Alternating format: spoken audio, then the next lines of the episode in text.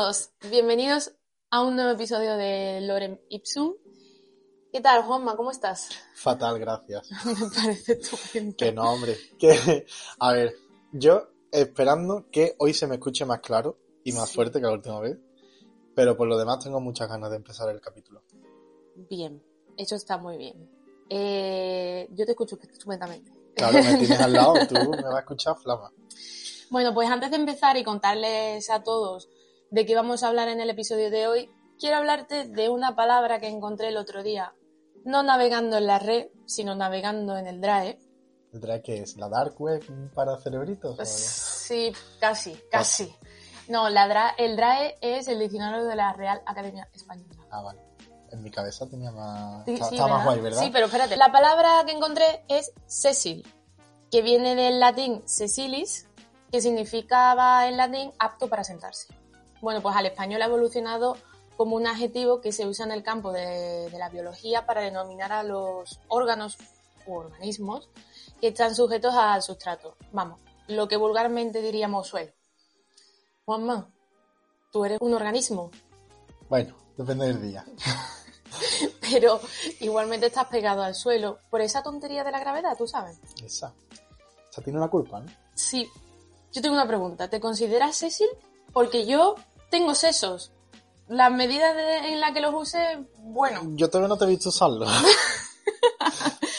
Pero no sé, no sé. Yo lo de organismo Cecil... No sé yo. Vale. Bromas aparte y después del dato de nueva palabra, eh, acordaros chicos, podéis decir Cecil a un organismo que se quede pegado al suelo. Como, ah, mira, los chicles pueden ser cosas Céc- Céciles. No. Bueno, Bueno, ven, venga, vale, que vamos nos enrollamos. serio, vamos a ver, venga, serio. que ya estamos a final de mes. Sí. Y además este va a ser el primer episodio en el que vamos a comenzar con la dinámica de un tema literario al mes. Y bueno, también es el último de enero, así que será el primero y el último de esta temática. Exactamente, pero no el último del año. Eh, ¿Se no, no, no, no.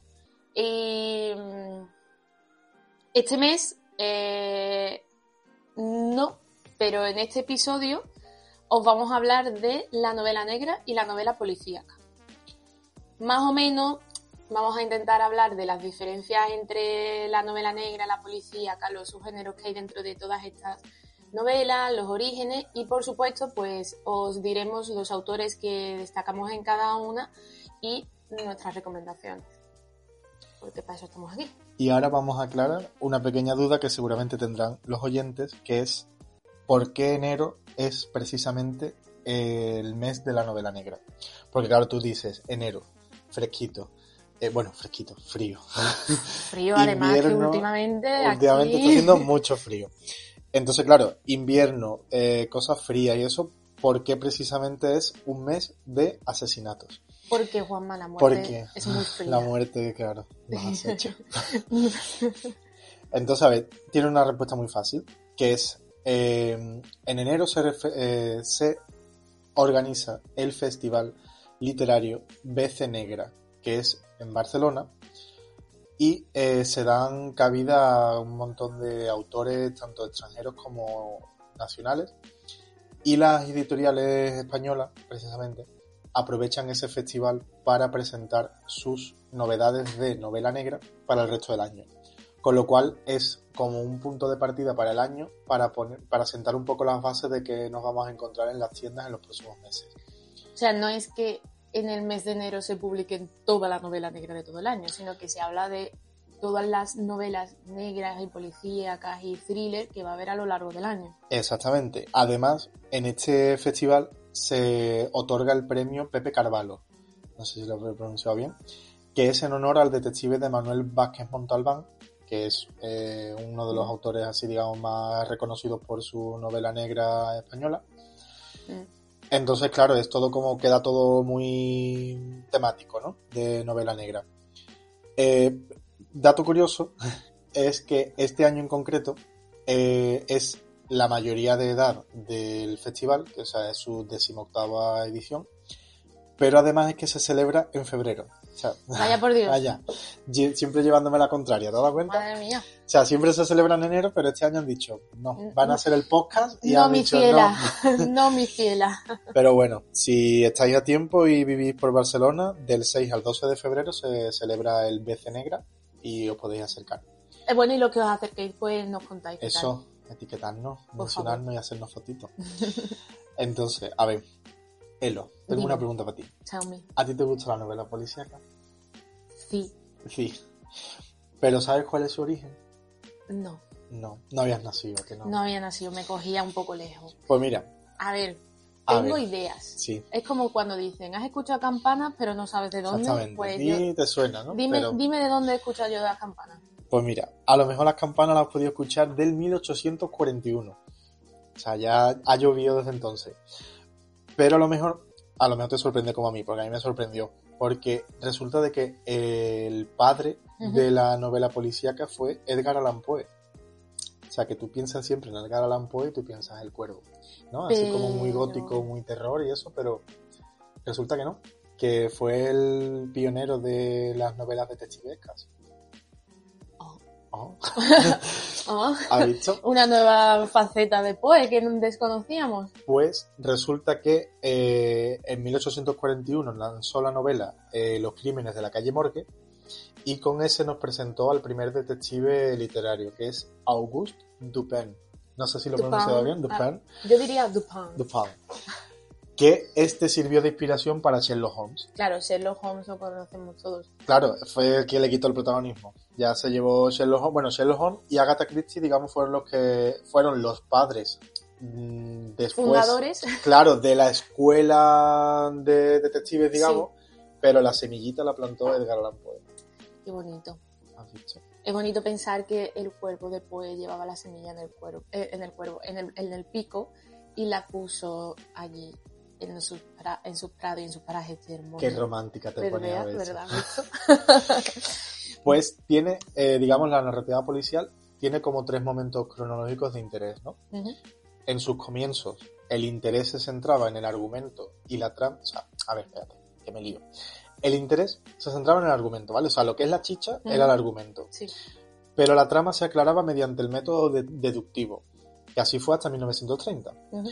Más tarde, lo que pasó, el, o sea, el foco del interés ya fue más a, a lo que es la explicación psicológica de los hechos, ¿vale? Ya no era más la trama en sí, sino el comportamiento de los personajes, de cómo mm, resolvían ese crimen, ¿sabes? lleva a un personaje a hacer lo que hace y, y por qué lo hace. Exactamente. Y ya desde hace unas décadas en adelante, o sea, hasta nuestra actualidad, ya el estilo se ha vuelto más realista y violento. O sea, ya es eh, lo que es la novela policíaca sí bebe más de escenas gráficas. ¿Sabes? Cuanto más Claro. sangriento sea el asesinato, Mm, mejor. mm.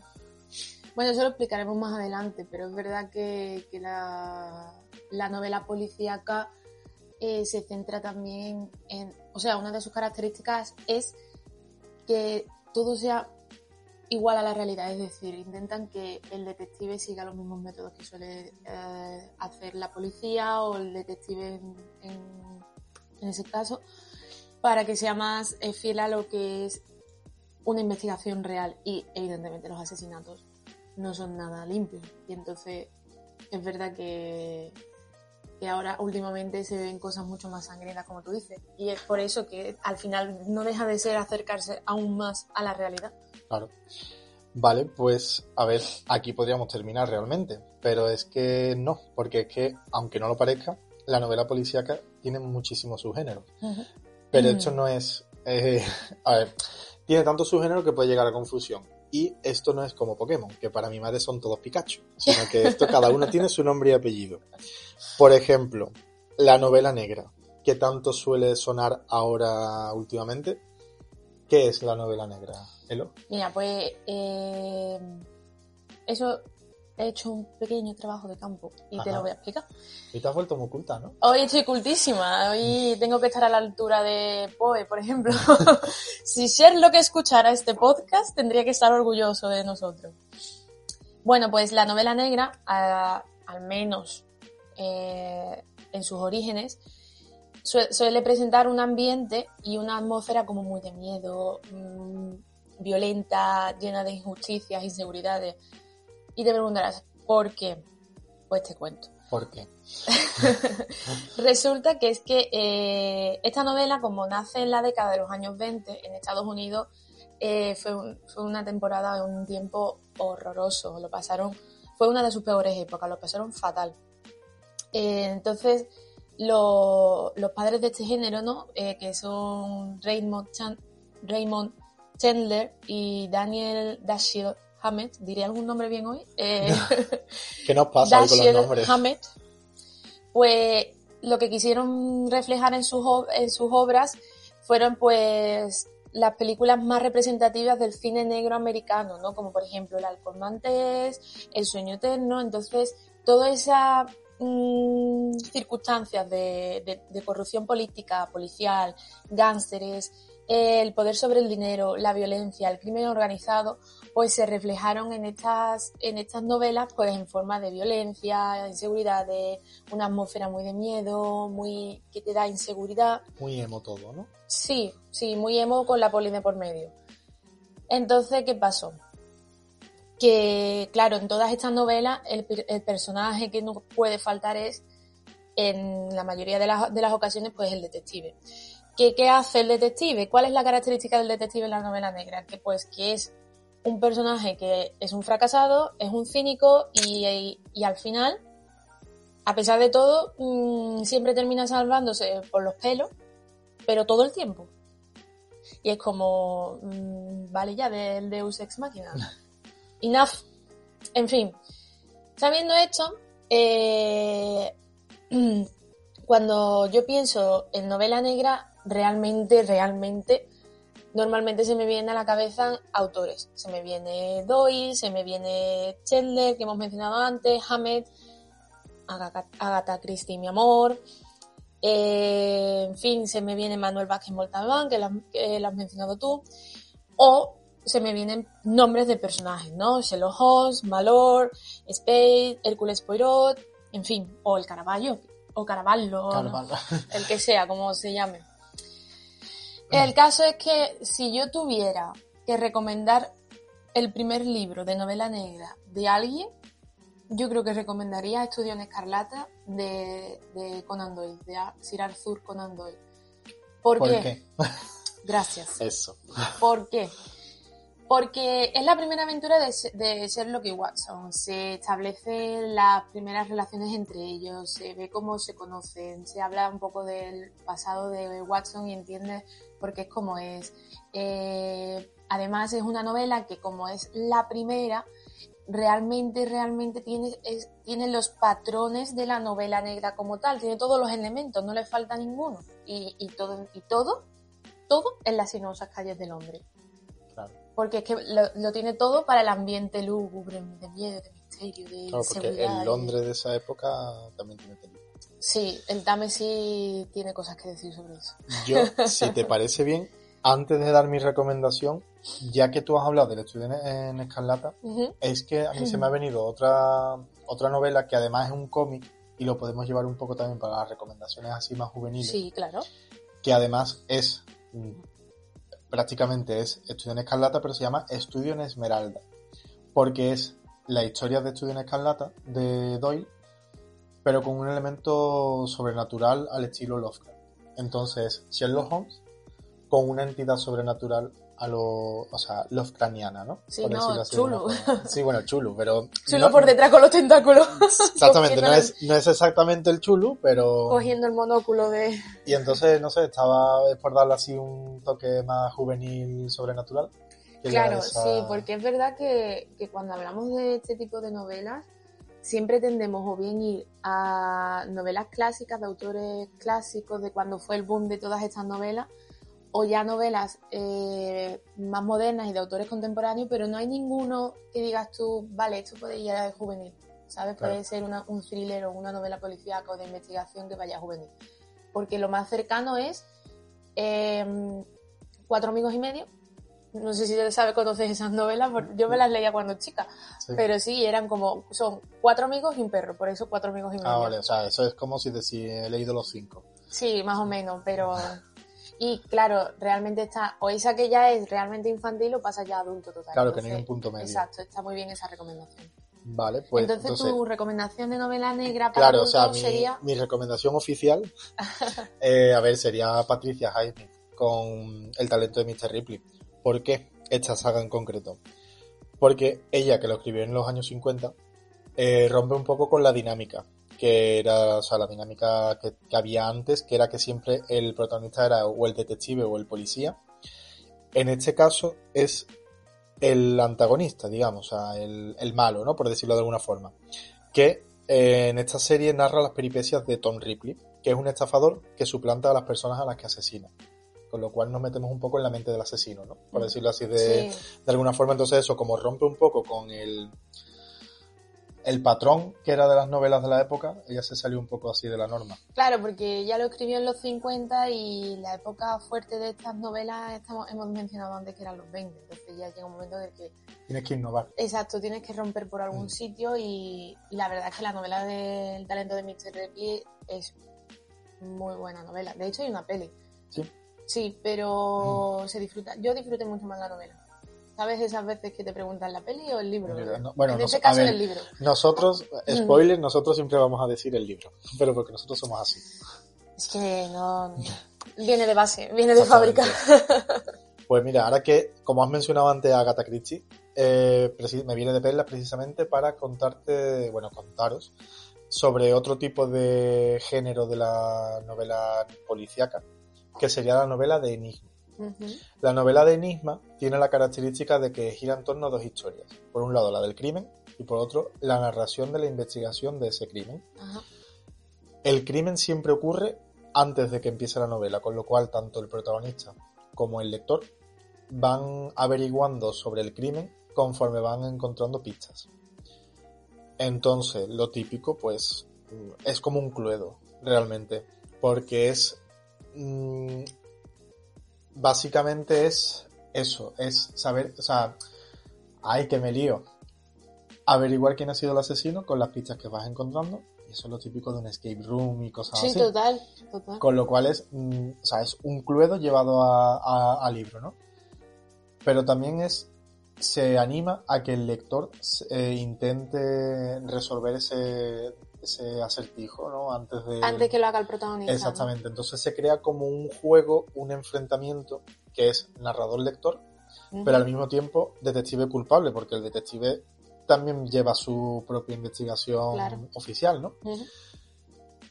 Lo que tiene también eh, la característica de, esta, de este tipo de novelas es que es puramente realista. Es decir, no tiene elementos fantasiosos, mm, nada así No fuera hay de la norma. Esto-. No hay un chulo. No suele haberlo. y otra de las cosas que también tiene, que por eso es uno de mis subgéneros favoritos, es que no tiene historias amorosas. Mira, Pausa se- dramática. es pausa que dramática. Juanma se ríe porque estoy dando gracias. O sea, ¿en qué momento todos los libros tienen que tener un interés amoroso para ser un buen libro? No. No. Por favor, no.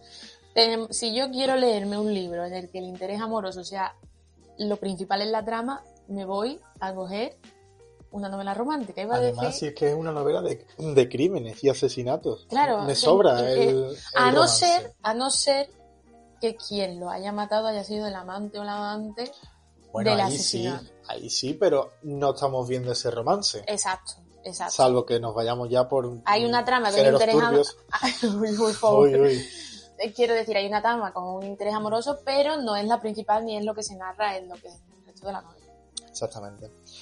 Entonces, uno de los ejemplos sería Agatha Christie con su Hércules Poir- Poir- Poirot. Poirot. Cifratado y con las pronunciaciones. Por favor, claro, no cada uno, cada uno es de su padre y de su madre, y aquí nosotros somos de nuestros padres. Claro, porque además tú dices el apellido Poirot francés, pues no, Hércules es belga. Es belga, eso te iba a Entonces, decir. Digo, todo mal. Pero yo aparte os voy a recomendar otro tipo de novela que precisamente es la que me estoy terminando ahora, por lo cual os voy a recomendar una recomendación fresquita, que es Un asesinato brillante de Anthony Horowitz, que va sobre una editora que recibe la última novela de un autor prolífico que ella ha trabajado con él mucho tiempo, pero este libro es diferente a los anteriores. Eh, para empezar, le faltan los últimos capítulos. Y lo que es la trama en sí es rara, vamos a decirlo así. Conforme la vas leyendo, bueno, la va leyendo ella, eh, va descubriendo de que se parece demasiado a la realidad y que igual está volcando demasiados temas personales que quizás no sean tanta ficción. Entonces va, dentro de esa novela va a encontrar como muchos celos, envidia, ambiciones despiadadas y unos, asesinatos que superan a la... por no repetirme, pero supera la ficción. Porque son, son muy reales. Entonces, es una novela dentro de una novela llena de personajes con secretos que descubrir. Mm. Tiene muy buena pinta que sí. Sí, la verdad que sí. Cuando te lo termines, me lo dejas. Venga. ¿Tú cuál me recomiendas? Mira, pues yo voy a tirar a Poe. Voy a, tirar para Poe, porque es verdad que eh, no sabía que Poe era el padre de la novela negra, pero tratando todos estos temas me di cuenta de que efectivamente eh, su obra La carta robada, pues efectivamente.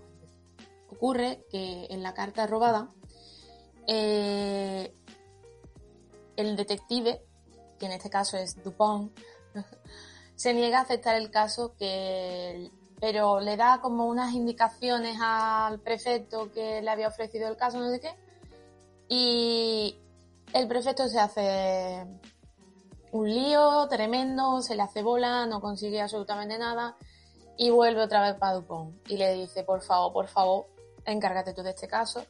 Y bueno, pues tras ofrecerle una cuantiosa recompensa, Dupont se hace, se hace cargo y así comienza a explicarnos eh, con sus habilidades detectivescas cómo encontrar la carta y por qué estaba donde estaba y, todas estas cosas que hemos hablado. Suena guay, ¿eh? Sí, pero algo de lo que me he dado cuenta con esto de eh, siendo Poe el padre de la policíaca, que eso inspiró a Sherlock Holmes, ¿te has dado cuenta de que el nombre de Auguste Dupont se parece mucho a otro detective que estamos teniendo últimamente muchos libros en la estantería, que es Arsène Lupin, o como se pronuncia, Lupin. ¿No te has dado cuenta que se parece mucho? Es como Arsène Lupin también bebe de ese detective original. Claro. ¿Puede ser? Sí, es posible. De hecho, hay una serie de novelas, bueno, cómic y eh, más bien manga, que se llama Lupin III, que no es un detective, es un ladrón de guante blanco, ¿no? Es verdad, sí. Algo de, de algo de eso iban los mangas, ¿sí? Sí, al final todo bebe de el detective original. Todo, todos, todos, todos. El círculo, Se cierran pues, se cierra eh, las alas del cuervo se ciernen sobre todos. Bien. Eh, bueno, pues otro subgénero del que vamos a hablaros hoy es de la novela de suspense. ¿Y qué diferencia la novela de suspense del, del resto? Bueno, mm, al igual que la, que la novela Enigma que hemos hablado antes, el personaje principal y fundamental es el detective, eso está claro. La diferencia está en que este tipo de novela, la novela de suspense, lo que hace es que se centra más bien en la víctima. Sería no una novela tan, tanto como del detective, sino el detective enfocándose en la víctima, ¿no? Cómo resuelve el problema gracias a sus habilidades y dándole mucho más protagonismo a, al muerto, iba a decir, pero iba a sonar un poco violento. un poco frío, ¿no? Sí. En fin, el caso es que en, en este tipo de novelas, pues los personajes que se proponen normalmente están en situaciones de peligro y, se, están todos envueltos en intrigas, en complots, están como, como si fueran una tela de araña y estuvieran cada vez más enredados y no saben cómo salir de ahí. Pues en, definitiva más o menos esa es la idea. Es verdad que es más rápida de leer porque el suspense y la emoción de estas novelas va todo el tiempo para arriba, para arriba, para arriba. Y entonces conforme vas leyendo, vas leyendo, vas leyendo, pues al final se hace más dinámico y, te lo terminas mucho más rápido. Es más, más adictivo, ¿no? Más, más catchy, ¿no? Sí, es eso. Además, suele ser de las más atractivas precisamente por eso, porque la gente lo que quiere es algo que te atrape. Desde el primer momento, cuanto antes mejor para esta de no la puedo soltar, ¿no? Mm. Pues sí. Es verdad que en este tipo de novela mm, siempre tendemos a pensar, por ejemplo, en autores como los mejores escribiendo novelas de suspense. Pero yo desde aquí quiero reivindicar el trabajo de mujeres escritoras que están a la altura de las obras de estos señores y que por un motivo u otro no vamos a entrar en polémica, pues no se les da el mismo reconocimiento, ¿no? Entonces, quiero recomendaros a dos autoras. Eh, una de ellas se llama Rachel Abbott, que tiene, unas, tiene dos sagas de thriller principales con varios libros traducidos y yo os recomiendo Solo los Inocentes, que es la saga principal, que es la saga de, del detective Tom Douglas, así es como se llama la saga, y el segundo libro se llama Así comienza, que igual os suena porque se ha publicado recientemente y además el nombre de la saga de estos libros de Abbott se llama Stephanie King. Allá. A ver. Me suena. Más o menos vais viendo por dónde van los tiros. El caso es que Stephanie King no es que es el nombre de la detective del libro Así comienza. Entonces, normalmente las sagas de Abbott tienen los nombres de los detectives protagonistas de sus novelas. Pero es harto eh, coincidente, es muy es una, una casualidad que se llama Stephanie King, ¿no? Bueno, dejemos eso ahí. Eh, la otra autora que quería recomendaros se llama Camila Lackberg y en concreto su novela Una jaula de oro, que es un thriller psicológico con una protagonista muy gris y muy ambigua, que yo creo que hasta para la misma protagonista ni ella misma sabe qué es, porque la OVA y la verdad es que te, engancha mm, una página y otra y otra y detrás de otra. Sí, porque además ese me lo he leído hace, bueno, relativamente poco y es eso, es, tú no sabes qué es lo que va a pasar, porque es todo lleno de plot twists. Sí, total. Y, es, por favor, ¿podéis dejar de hacer sufrir a esta mujer? La pobre. Vale, pues mira, como tú has dado dos recomendaciones así de suspense, eh, yo voy a hacer otros dos, ¿vale? Yo es que soy muy copión. Entonces, yo te voy a recomendar... Veo, lo quiero. Exactamente, yo sí soy. Entonces, yo por un lado te voy a recomendar Mickey 7, de Edward Ashton. No, que iba a hacer una broma, pero no. Vaya. No, no, pasa está, nada. no está el horno para bollo. Sé que te iba a decir Mickey, Minnie, Donald. Vaya, son muchos, no te da los siete. No, es que son siete. Ah, sí. si ah, lo cuento son siete. Qué rápido lo has contado, ¿no? bueno. Algo que... Bueno, el caso, Mickey 7. Aquí nos metemos un poco ya en el tema de ciencia ficción, pero realmente eh, es una novela de policíaca de suspense al uso, porque os cuento. Nicky es un hombre que aceptó trabajar en una estación espacial.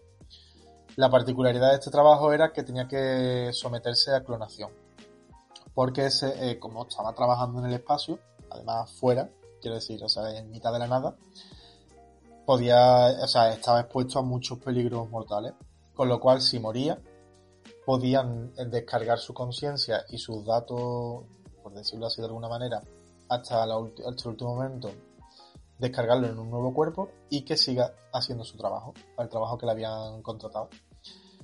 Eso es muy deshumanizante. Eh, sí, eh, pero es el futuro, parece ser.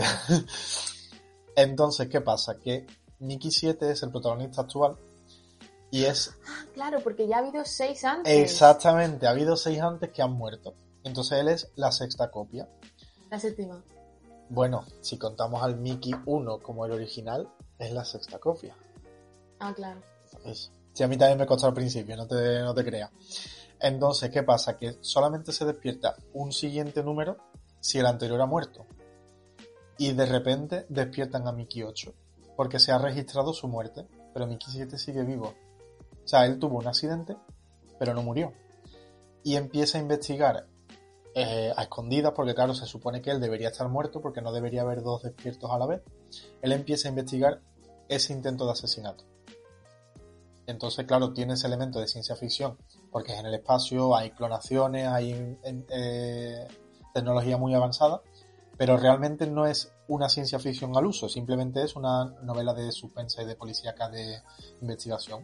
Mm. Entonces te engancha un montón y por eso la recomiendo. Además se está terminando la adaptación a película, que de hecho está protagonizada por Robert Pattinson, con lo cual tiene muy buena pinta. Sí, sí, sí, él está ahí seguro. y bueno, como ya habíamos mencionado el thriller, que es, bueno, como repaso así recordatorio, es un sub subgénero del suspense porque se dan, son prácticamente iguales y se dan de la mano, de la mano, perdón. Eh, lo que es el thriller, digamos, sí haría más énfasis en lo que es el... Cuando se habla de thriller psicológico, ¿no? Que se habla mucho de esas novelas de thriller psicológico. Normalmente están hablando de thriller, porque realmente están jugando con la psique del, del, Del lector. lector. Claro, más que del protagonista, es hacer sufrir al lector. Exacto. Mantenerlo en vilo, pero además eh, a propósito. Mm. Entonces, un autor que hace muy bien ese trabajo es Alex Michaelides, de La paciente silenciosa. Eh, trata sobre Alicia, que está ingresada en un hospital psiquiátrico porque su marido ha muerto violentamente y ella es la principal sospechosa. Y ella, del trauma, se ha quedado muda. Con lo cual hay un psicoterapeuta trabajando con ella para intentar eh, devolverle la voz, que acaba obsesionándose con ese caso. Entonces es un poco eso, él, él metiéndose en la investigación policial y aparte intentando pues sacar todo lo que es la verdad, ¿no? Y la verdad que es que está llenísima de giros, de intriga y de juegos psicológicos, no solamente con, con Alicia, sino con el lector. Así que ahí se queda. Eh, ¿Puedo hablar ya de Joel Dicker? Venga, habla de este señor que está deseandito. A ver, ¿cómo os digo que, eh, sin menospreciar a los clásicos, obviamente, eh, este señor se ha coronado como uno de los autores de thriller que más me gustan. Mira que el thriller es algo que yo no suelo leer porque ya sabemos cuál es mi temática, Mater. Y a mí me gusta un dragón y un escupefuego más que un tonto un lápiz. Pero Dicker es de esos autores que hay que leer una vez en la vida. O sea, sus novelas son el Quijote de las novelas de thriller. Oh, en serio, yo os recomiendo que os leáis, eh, para empezar, La verdad sobre el caso Harry Quebert y después yo leería el caso de las Cassanders, que de hecho se publicó el año pasado y ha arrasado por donde ha pasado. No, no os voy a contar, o sea, evidentemente tiene un detective que va con una persona que le ayuda, van eh, investigando los asesinatos y los casos, y es que no os voy a contar más, porque si os hablo más, os puedo destripar muchas cosas que no debería. Que no se note el fangirleo con Joel Dicker. No, no, que va, No, que ninguno. va, no, ninguno. No, no sé de qué estás hablando. Vale, pues a ver, a estas alturas hemos estado hablando de un montón de géneros de... Hemos hablado de la novela negra, Sí, hemos hablado de la novela Enigma, hemos hablado de la, suspense, la de suspense, la de thriller, el thriller y nos queda pero la- es que nos falta, exactamente, nos falta, digamos, la otra contraparte cuando se habla de novela negra y... novela policíaca. Exactamente. La, la novela policíaca realmente es mucho más formal, que es lo que os contaba yo al principio de- del podcast, que es una novela más formal porque el autor trata, o cualquier autor que esté escribiendo policíaca debería de hacerlo, de ser lo más realista posible. Y entonces sus escenas, eh, investigaciones, crímenes siempre van a estar acompañados de policías y detectives profesionales, respetando que así los procedimientos habituales en una investigación criminal. Entonces, eh, tienen que estar muy enterados de cómo proceden los diferentes cuerpos de policía o de detectives, en, dependiendo pues de dónde tú estés narrando la historia, ¿no?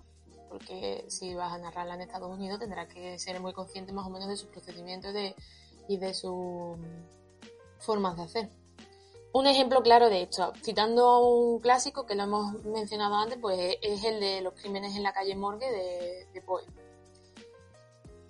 Y yo, continuando con mi reivindicación de mujeres escritoras, quiero mencionar a un clásico patrio. Y que por desgracia realmente muy, muy poca gente conoce, y es la ilustre Emilia Pardo Bazán.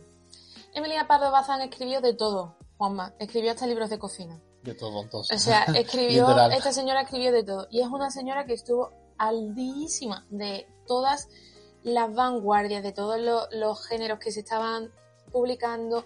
¿Y qué pasó? Que cuando la novela policíaca en España no estaba teniendo ningún tipo de éxito, porque lo estaba teniendo en otros países, esta señora cogió con sus dos buenos ovarios y dijo, ¿cómo? Pues voy a escribirte yo una novela policíaca con sus características, con todos sus elementos Con necesarios, todos sus avíos. con todos sus avíos. Igual que te escribe cómo hace un puchero, esta señora te escribe una novela policíaca que además está muy bien. Y la novela se llama La gota de sangre. Y entonces, bueno, eh, es una incursión que hace evidentemente en la novela policíaca y que bueno, que doña Emilia, como la llaman en, en los buenos barrios, pues nada, y quiso contribuir en la creación literaria de la novela policíaca, que en ese momento pues era novedad en España, pero mm, fuera de la frontera, más allá de la frontera pues ya estaba teniendo un éxito rotundo. Y antes de hablar, que te veo las ganas de hablar, déjame que termine, déjame que termine con mi otra gran señora escritora de novela policíaca, que es la gran Agatha Christie. La señora escribió lo más grande. Además de verdad. Lo más Wow. grande. No, escribió, no te escribió cómo hacer un, un, Un puchero, shepherd's, ¿no? un shepherd's pie, porque esta Ah, mujer bueno, no, no puchero hacía no- no pucheros, puchero.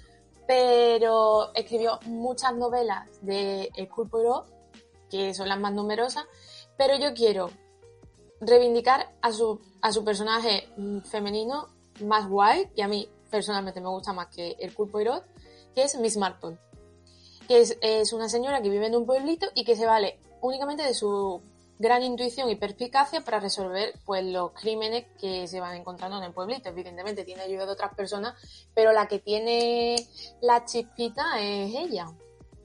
Entonces, bueno, Agatha, una señora, escribiendo sobre una señora mayor en los tiempos en que lo hizo y teniendo el éxito y la fama que nos llegan a nuestros días, yo solamente puedo decir Chapo. chapo, o sea, ole, ole. Bueno, aquí voy a hacer una mini cuña publicitaria y es que eh, Miss Marple tiene muchos libros y realmente eh, yo recomiendo cualquiera porque son todos geniales. Y entonces voy a hacer la cuña publicitaria diciéndoos o eh, remitiros a mi cuenta de Instagram que tengo varios posts sobre cómo leer las novelas de Agatha Christie para que vosotros pues, vais, lo miráis, bicheáis y el que más os llame pues lo cogéis y lo disfrutáis. Me parece estupendo ese spam bonito. Ah, Hombre, Pues mira, yo también voy a recomendar a una autora para esta, este género policiaco, que además también es nacional, y es eh, Blanco Inmaculado, de Noelia Lorenzo Pino. ¿Por qué he cogido esta novela? Pues me resultó interesante y un poquito original lo que es la ambientación, porque ella coge eh, a una mm, policía de la Erchancha, no sé tampoco si lo he pronunciado bien, lo siento a mis oyentes vascos, pero es eso, es en el País Vasco, una, una agente de policía y su compañera patrullera que se encargan de la investigación de una niña que aparece amordazada y sin vida en el caserío de una comunidad que vive al margen de la sociedad. uy, por un momento creía que ibas a decir al margen de la ley. Mm, Bueno, tam- también podría ser. Entonces es como así como un tienen como una un pueblito así como muy Amish, Ah, ¿sabes? así sí. muy chapado a la antigua, sin tecnología y demás, es como, como una secta, vaya. Que viven en el Monte Vasco. Y eh, claro, ahora es la policía irrumpiendo en ese pueblito hermético, digamos, y de- bueno, destapando muchos trapos sucios. Entonces tiene una puesta en escena que me pareció original porque no, no todos los días te encuentras un libro de policíaca que esté ambientado en el Monte Vasco. Y aparte la dinámica que tienen ellas dos, tanto la agente de policía como la compañera, eh, no sé, me resulta muy, muy natural, ¿sabes? Es como muy creíble. Y además son No, y muy listas. Y además que tampoco se suele ver que la protagonista y la acompañante sea otra mujer. Exactamente, siempre- suelen ser un binomio, ¿no? Exacto, siempre tiene, tiende a hacer eso, no sé por qué. Ok. Pues a ver, mira, llevamos ya mm, como 40 minutos hablando de asesinatos sangrientos, detectives intensitos, mm, y ya podríamos pensar que de todos los géneros que hemos visto, ya no habría más dentro de la novela negra, ¿a que no? No, Pues no. Porque últimamente está ganando fuerza y protagonismo una corriente un poco más light, ¿no? Una corriente un poco más amable de este tipo de novelas que es el cozy crime que no sé si te sonará, pero es algo así como asesinatos amables, ¿no?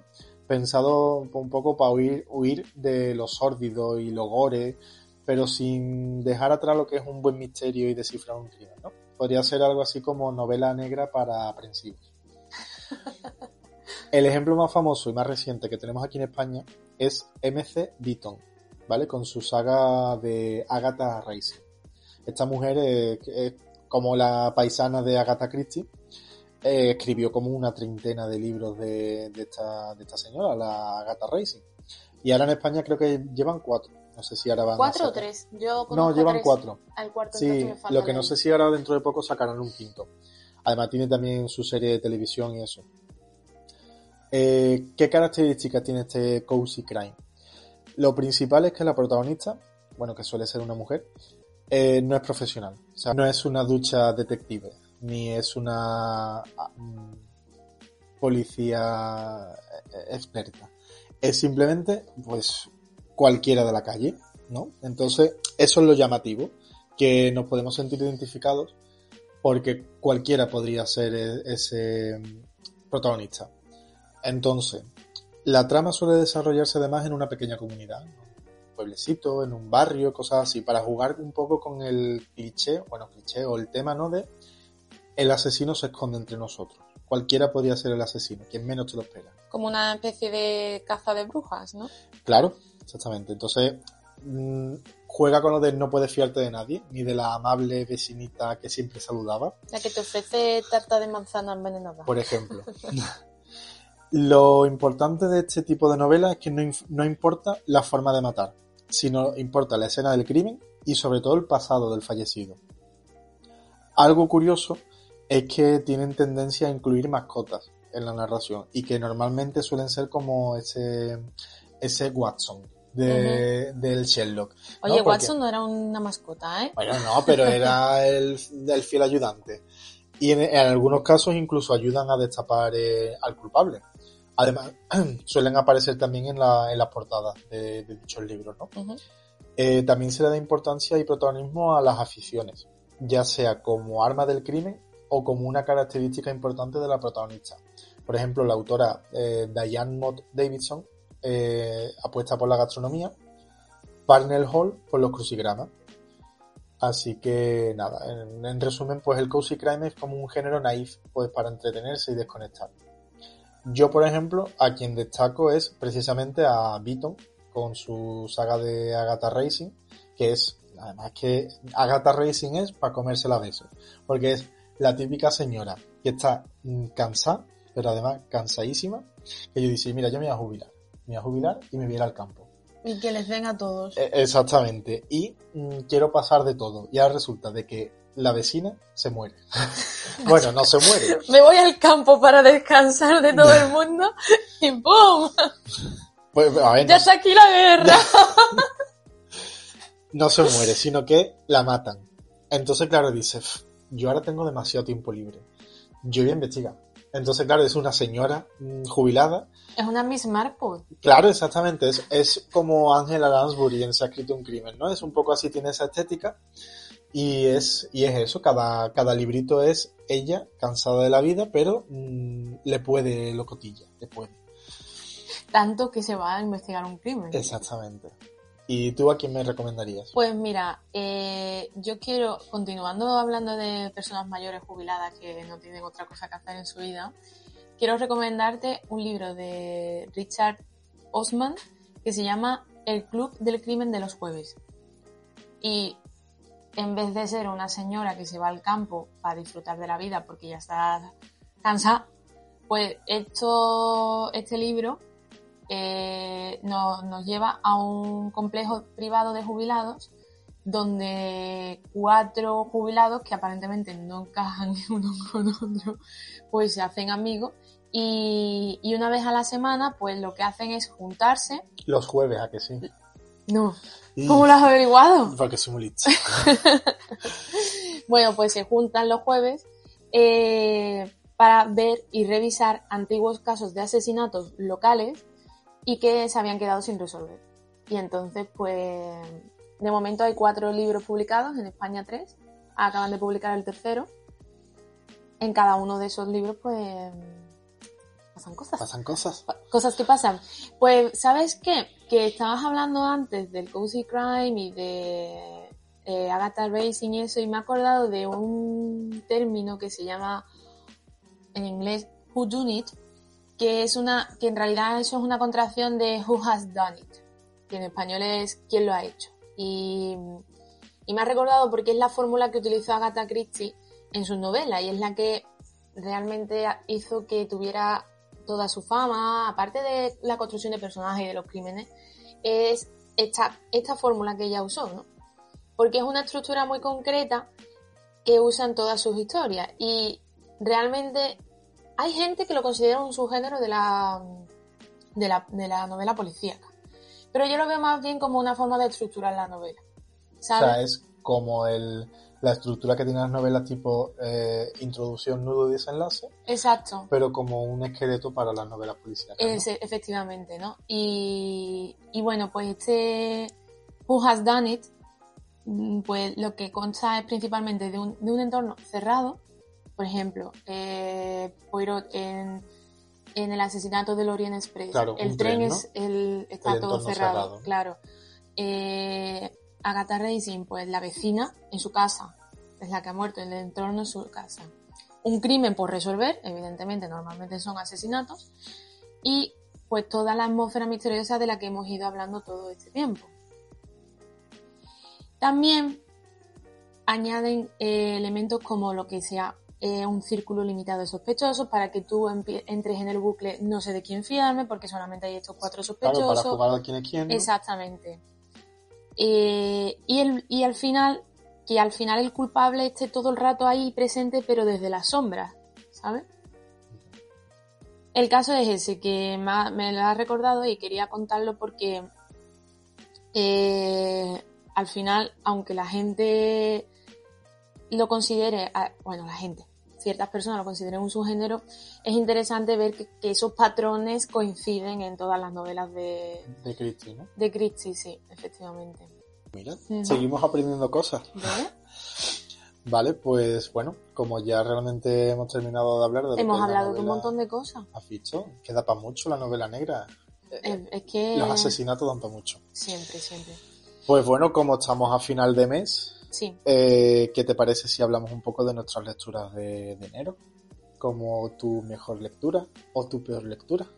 o bueno, venga, ¿cuántos libros has leído? Bueno, me he leído actualmente seis y estoy leyendo dos, tres.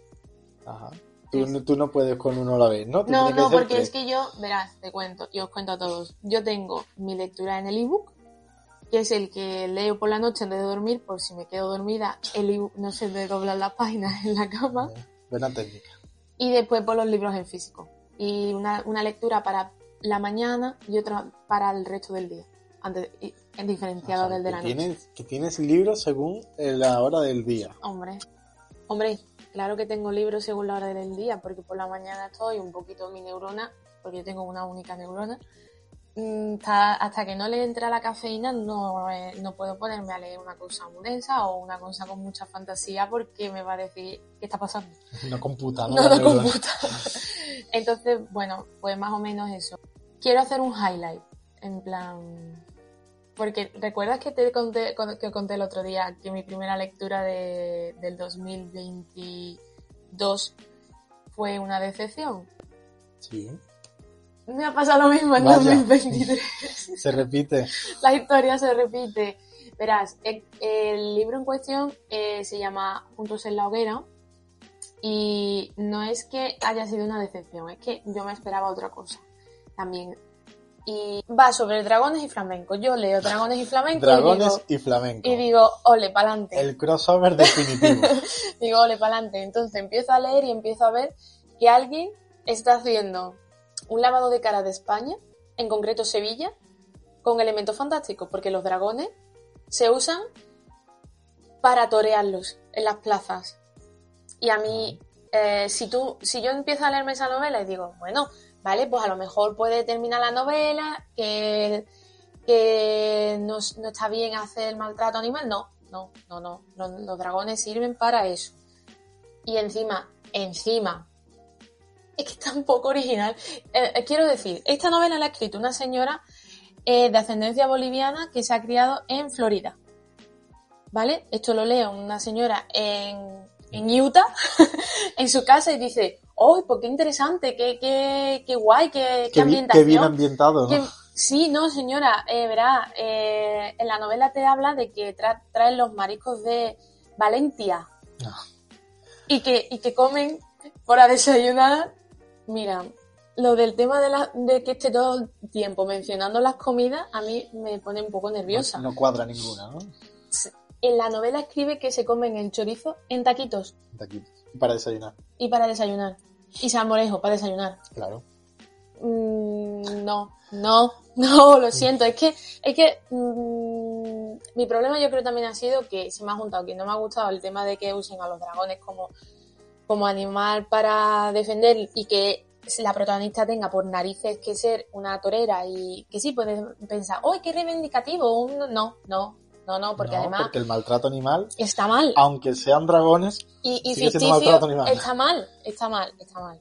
Es verdad que eh, el Enemies to Lover, que en este caso sí podríamos decir que es un Enemies to Lovers. bien hecho, ¿no? Está hecho. Bueno, está hecho. Vamos a dejarlo ahí. Vamos a dejarlo en hecho. No está mal, pero mm, es un poco precipitado para mi gusto, porque a la primera, a la, a la segunda conversación, ella ya dice, uy, es que estoy sintiendo cosas que no, no debería de estar sintiendo. Vamos a ver, cariño. Ya.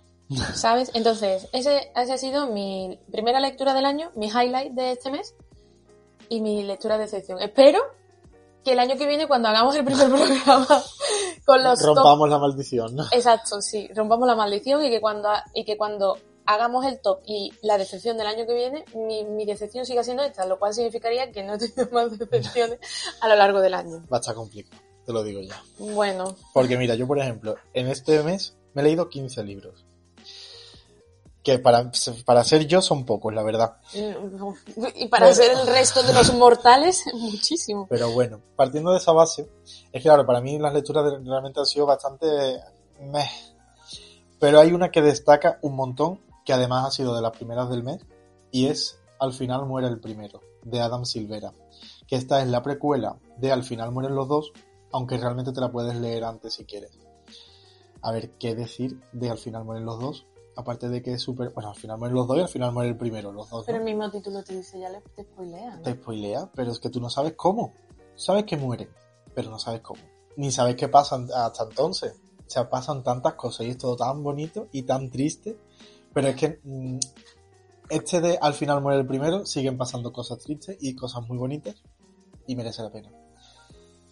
Dicho lo cual, os voy a dejar también con una decepción, que realmente no, haya sido una decepción ni un mal libro, pero sí que me esperaba más. Y es una novela de terror que se llama Mi esposa y yo compramos un rancho. De Matt Query, o Query, no sé. Esta novela además empezó como un relato en Reddit, con lo cual ya podéis ir viendo un poco por dónde van los tiros en cuanto a... No calidad, es que no quiero criticar la novela porque realmente mala no ha sido. Pero sí que me esperaba más terror. Eh, son un matrimonio que efectivamente compran un rancho. Estoy, estoy dando spoilers aquí en los títulos siempre. es verdad. Y es todo como muy idílico, muy, oh, qué bonito todo, qué paisaje tan bonito, qué sol tan caliente, que, ¿sabes? Cosas muy, todo demasiado bonito para ser verdad. Y efectivamente es todo demasiado bonito para ser verdad. ¿Por qué? Porque hay un espíritu en el bosque que está ligado a la tierra antigua y ancestral de, de esas montañas. Porque está, eh, está basado en un ambiente americano y, Exactamente. y están los espíritus indios por ahí, ¿no? No- Bueno, no, no, no van por ahí los tiros. Tampoco quiero contar mucho porque hago spoiler, pero realmente no va por ahí Ah, los bueno. tiros. Y los vecinos le ponen a, les ponen sobre aviso. Tenéis que seguir una serie de normas y cada estación el espíritu se va a presentar de una forma diferente. Mm. Tenéis que respetar estas normas o habrá consecuencias. Spoiler, no siguen las normas. ¿Quién lo qué raro en una novela de terror, ¿verdad? Y, pero bueno, lo que es la ambientación y la puesta en escena está muy chula, en el sentido de que realmente te metes en situación, pero sí es verdad que me hubiera gustado más, más de todo, realmente. Pero bueno, si vais con estas expectativas, mm, la verdad que la novela se disfruta. Y nada, mm, yo es que ya realmente nada podrá superar este mes, al final muere el primero, porque voy a necesitar terapia. Te has destrozado emocionalmente. Sí, al final he muerto yo también. Y no sé, es que este hombre escribe esos libros muy bien. Que por cierto, hablando de terapia, A ver, el otro día me pasó una cosa con una clienta ¿qué te pasó? ¿Qué me pasó exactamente? Es- me, bu- me buscó y me pidió un libro. eh, O sea, la clienta fue a la tienda Claro, la cli- es y fue verdad. a buscarte. Bueno, en fue a concreto. buscarme a mí en concreto, no. Lo que pasa es Ah, que buscaba a un señor que le ayudara. bueno. Y yo era un señor dispuesto a ayudar, como buen librero que soy, y me pidió libros de autoayuda. Y claro, me puse con ella a intentar recomendar algunos títulos, y me dice, no, es que es para mi nieta, que está ahora así un poco de bajón, porque está con depresión, entonces esto, claro, quiero algo así que, que la anime. Claro, mientras yo estoy buscando inocentemente de mí algún libro que ayude a la nieta con depresión, me dice, pero vamos, que yo a esta niña le quitaba las tonterías con dos hostias y ya está. Y yo, señora, por favor, a ver, disclaimer, no tratemos la depresión con bofetadas.